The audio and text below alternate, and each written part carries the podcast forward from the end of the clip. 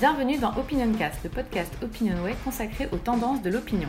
Cette semaine, Mériadec Bléjean, directeur général adjoint d'OpinionWay, et Nathan Stern, directeur des études d'Altavia Shoppermine, reviennent sur les principaux enseignements de l'étude menée par OpinionWay pour Altavia sur l'impact de la crise du Covid-19 sur le retail, avec un focus sur ce que les Français attendent désormais de leurs magasins. Cette semaine, nous recevons donc Nathan Stern, directeur des études d'Altavia Shoppermine, le laboratoire d'études et de prospective dédié au commerce du groupe Altavia. Il est accompagné cette semaine de Mayadek Bléjean, directeur général adjoint d'OpinionWay, pour parler de l'enquête qui porte sur la crise du commerce physique suite au Covid-19 et des enseignements sur les attentes des Français à leur égard. Pour commencer, une petite question préliminaire. Euh, pour vous, messieurs, la page du Covid n'est-elle pas déjà tournée?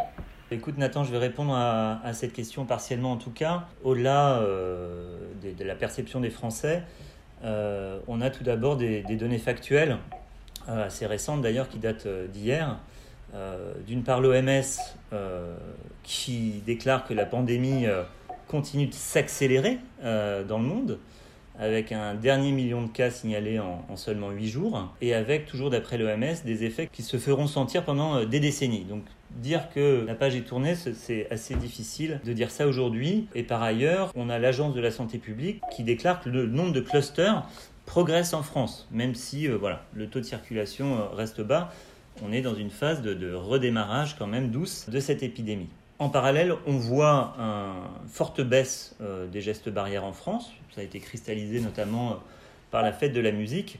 Donc il y a encore de grandes inconnues avec la crainte d'une deuxième vague, notamment dans l'esprit d'un certain nombre de, Français.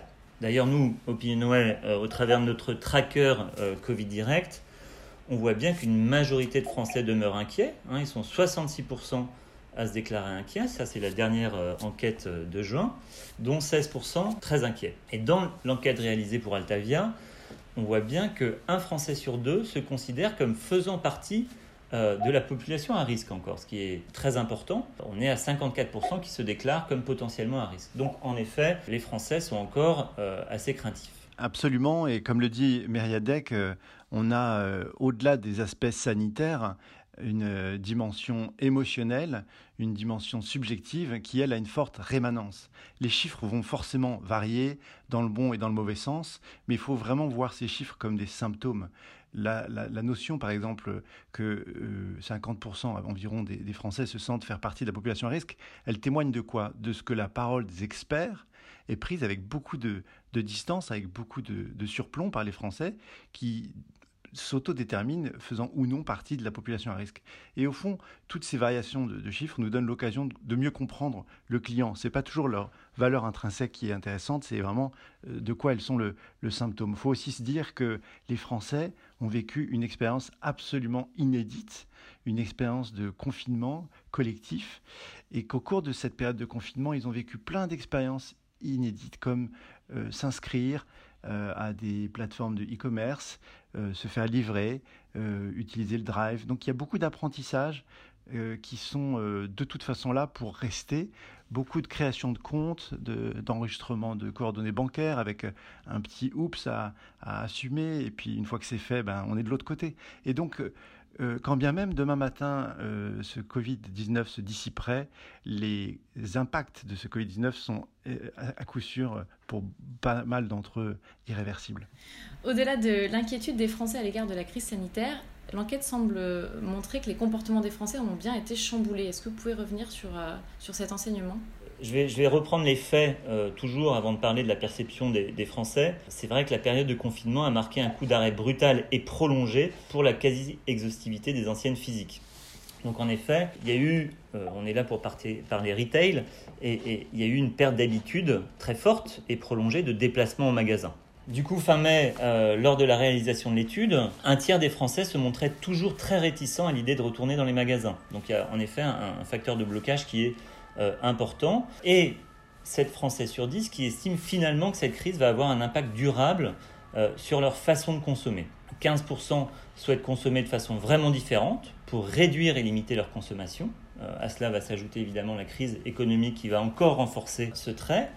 Et une majorité, 54%, souhaitent consommer de façon plus responsable et réfléchie, quitte à ajuster leurs habitudes de conso en faisant plus attention. Donc on voit bien qu'il y a un climat de suspicion et de crainte qui est lié à l'épidémie, doublé d'un changement de comportement qui reste donc encore très prégnant. 3 Français sur 10 déclarent se sentir en sécurité dans aucun type d'enseigne, que ce soit le commerçant du coin ou l'hypermarché. Donc ça montre bien l'ampleur et l'enjeu euh, et la nécessité de redonner confiance au retail de demain. Hein. et on voit bien aujourd'hui euh, dans la presse et dans les médias des, enseignes qui sont déjà euh, fortement impactées, avec Célio qui a demandé à être placé sous procédure de sauvegarde, ou encore Zara qui s'apprête à fermer plus de 1000 magasins. Hein. Et on voit bien d'ailleurs que c'est dans le secteur de l'habillement où la crise est notamment très forte, et, c'est souvent les enseignes qui ont été le moins transformées euh, digitalement euh, qui se trouvent aujourd'hui dans des situations euh, les plus critiques. Hein. Absolument. Et je pense que c'est intéressant de, creuser un petit peu ces peurs dont, tu as parlé, Meriadec. Ce qui est vraiment frappant dans, les résultats de l'étude, c'est que la peur, elle est surtout la peur de l'autre, la peur de l'autre client. quand on interroge les, consommateurs sur les expériences qui les ont heurtés lors de leurs courses, c'est vraiment euh, très nette. La principale source d'inquiétude, c'est les autres clients trop près, trop nombreux et qui sont potentiellement contaminés. Il y a quelque chose d'intéressant aussi, c'est de voir que le personnel, les collaborateurs, l'équipe du magasin, elle, est perçue plutôt favorablement, avec seulement 29% de, gens qui se disent un peu inquiets de ce que ces collaborateurs, pourtant exposés euh, pendant de longues heures à des clients potentiellement contaminés, ben, en fait, il reste quelque chose comme un effet de halo, de ce moment un peu de célébration. On s'en souvient des, des, caissiers, des manutentionnaires qui euh, étaient un peu euh, en première ligne dans la prise en charge de, cette crise. Donc, il reste quelque chose hein, de cette admiration et on voit bien là encore le caractère un petit peu émotionnel, un petit peu irrationnel peut-être des perceptions que les Français ont. On voit bien que le, consommateur n'est pas un, expert, n'est pas un infectiologue, il réfléchit euh, avec sa sensibilité et c'est très important pour restaurer cette confiance de prendre en compte euh, sa, sensibilité. Sur le plan des chamboulements, je dirais aussi qu'il y a eu une énorme augmentation du temps passé chez soi et de digitalisation et de la digitalisation de, pans entiers du quotidien. On a travaillé à distance, on a pratiqué le sport à distance, on a socialisé avec sa famille ou ses amis à distance, et finalement, on a appris à vivre depuis un genre de sanctuaire qui est le, le foyer, et on a vécu plutôt, euh, plutôt convenablement. On a un chiffre un peu, un peu dur qui nous dit que 25% des consommateurs arrêterait complètement d'aller en super ou en hypermarché si demain des produits euh, étaient proposés sur Internet à prix et qualité équivalents euh, et livrés bien sûr à domicile gratuitement. Ce, ce chiffre euh, témoigne de plein de choses, mais aussi d'une accélération hein, de cette aspiration à ce que le magasin ait une vraie raison d'être, une vraie justification. C'est plus le choix par défaut automatique que ça a pu être. Donc finalement, qu'attendent les Français retailers pour leur redonner confiance et plaisir à faire du shopping?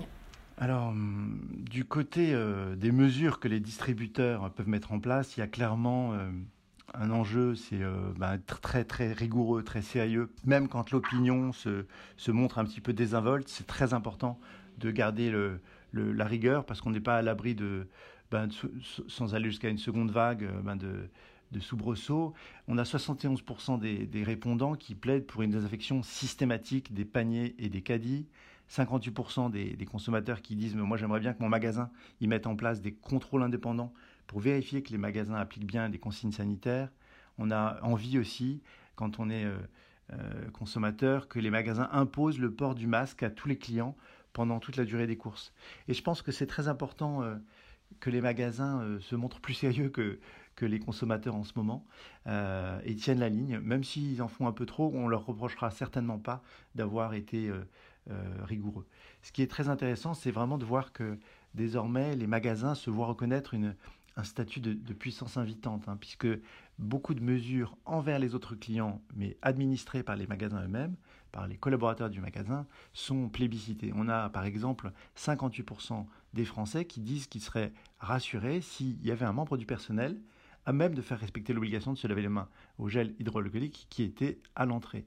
Et cette notion de respect du bon comportement des autres clients vis-à-vis des gestes barrières va loin puisque les Français se montrent à 60% prêts à ce que les collaborateurs du magasin excluent les contrevenants. Donc on, on veut vraiment qu'il y ait un pilote dans l'avion. On attend vraiment des enseignes qu'elles s'interdisent toute complaisance envers ceux qui ne joueraient pas le jeu et qu'elles fassent preuve d'une certaine autorité. On voit clairement que dans un contexte où, l'angoisse, l'anxiété est forte, cette fermeté est perçue comme une condition clé pour la restauration du, sentiment de, sécurité.